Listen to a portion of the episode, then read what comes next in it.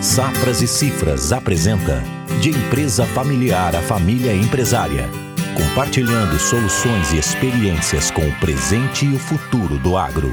Olá, eu sou o Sandro Elias, sócio da Safras e Cifras, e hoje quero apresentar para vocês o seu Moisés Bock, um cliente que se tornou amigo e uma pessoa que eu admiro muito e que teve a generosidade de compartilhar conosco um pouco da sua trajetória e da história né, de sucesso da família Bock. Né? Eu me sinto muito honrado e feliz de poder acompanhar um, já há alguns anos, vários anos, né, eh, essa família e muito honrado de seu Moisés né, também compartilhar com quem está nos ouvindo um pouco da sua experiência que eu tanto aprendo com ela e a nossa nossas trocas têm sido tão enriquecedoras. Espero que seja muito enriquecedora para quem nos escuta também. Bom podcast, seu Moisés, tudo contigo. O meu nome é Moisés Antônio Bock, sou natural de Nova Prata, Rio Grande do Sul e atualmente estou morando em Sorriso, Mato Grosso. É o seguinte, eu nasci aí no, no Rio Grande do Sul, morei até os 12 anos de idade, né, na região de Nova Prata, Rio Grande do Sul e mudei para o Paraná com essa idade, 12 anos. Residi na região do sudoeste do Paraná por 40 anos, né? E fazem 21 anos que estou morando aqui na cidade de Sorriso, Mato Grosso. Seu Moisés, conta pra gente um pouco da sua trajetória e experiência no agro. Eu sempre teve no sangue, que nem diz o outro aí, é, uma vontade de desbravador, desbravar. Daí a gente, na verdade, verdade, é, quando eu era criança, eu já não me sentia bem naquela região do, do Rio Grande do Sul. Eu era criança, mas já eu percebia que não tinha muito futuro. Aí a gente veio para o Paraná, que tinha iniciado a abertura da região do Sudoeste, e aí a gente permaneceu por esse tempo. E mesmo assim, lá no Sudoeste, a gente achou que não devia ficar lá. Daí a gente adquiriu uma área de terra na, no Mato Grosso do Sul, mas no Mato Grosso do Sul eu não vim morar, não. Eu só, é, nós compramos essa área, com, né, né, a família, a empresa comprou e a gente vinha visitar essa fazenda é, de vez em quando. E a, assim, aí tivemos a vontade de, principalmente eu, sempre teve à frente da empresa de querer vir aqui para o Mato Grosso, aonde nós compramos essa fazenda que até hoje eu estou aqui, entendeu? E, e aí a gente comprou a fazenda, aí abrimos a fazenda, parte dessa fazenda quem abriu foi o meu sobrinho, e ele que cuidava aqui no começo, né? Então uma parte dela foi ele que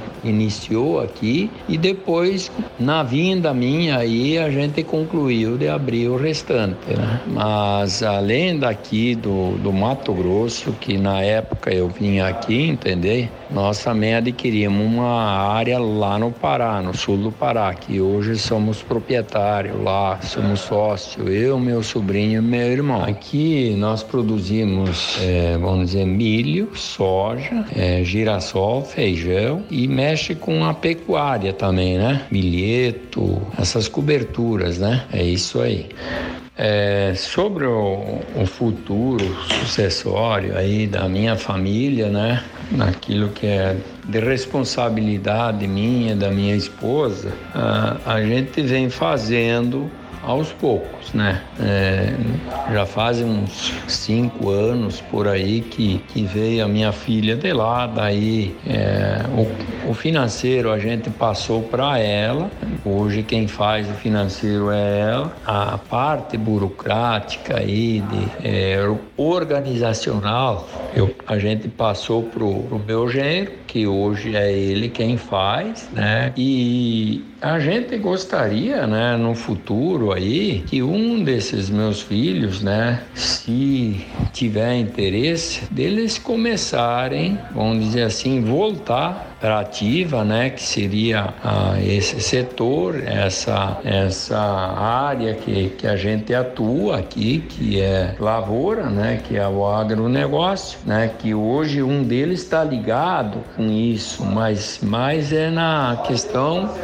da pecuária, que ele gosta bastante. Na questão, vamos dizer assim, de lavoura, que é o meu problema, né? Que eu espero que essa maturidade que vai ter é, tanto do um como do outro, meu filho, que venha a começar a se interessar para esse negócio. É, a minha ideia é essa. Gostaria que amanhã ou depois é, eles acabassem, é, né? Porque todos eles, vamos dizer, conhecem a, o ramo que a gente está, atividade, porque trabalharam muito tempo comigo. Hoje dois deles estão fora, estão tocando o próprio negócio deles, mas eu acredito que num futuro próximo aí eles venham a, a tocar o negócio. Hoje quem eu tenho uma filha que está me ajudando que é no financeiro, né? O, o, esposo dela me cuida na parte aí burocrática, toda a parte é, documental de documento, né? E eu tenho um gerente aqui na fazenda que daí ele administra junto comigo aqui. Eu fico bastante tempo na fazenda é, junto com ele, né? Mas eu gostaria de organizar desse jeito, esses meus filhos de começarem a assumir o meu papel,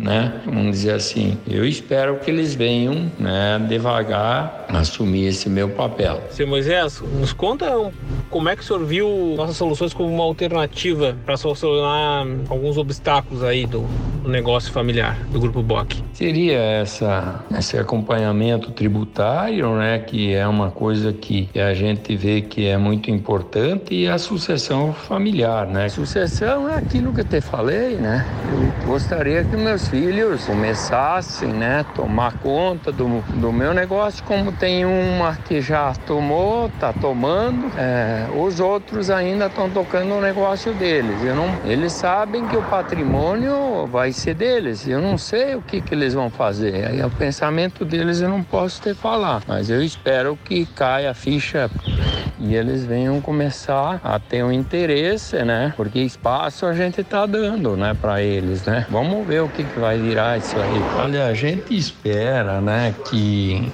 eles conseguem ter gosto pela coisa, pela, pelo, pela área, pelo ramo e, e, que eles venham a, que nem diz o, o outro, sentir gosto pelo, pelo, pelo, por lavoura, por terra, por plantar, por é, que nem a gente teve. É, eu não espero aquilo que a gente é, teve desde criança, né? Que é o empreendedorismo que a gente tá, mas pode, pode despontar, né?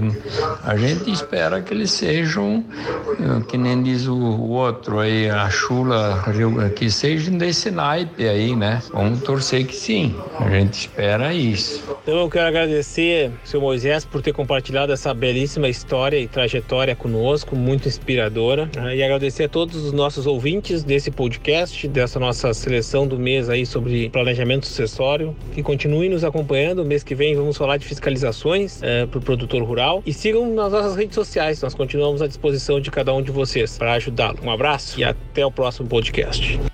A Safras e Cifras está trabalhando por um Brasil que produz.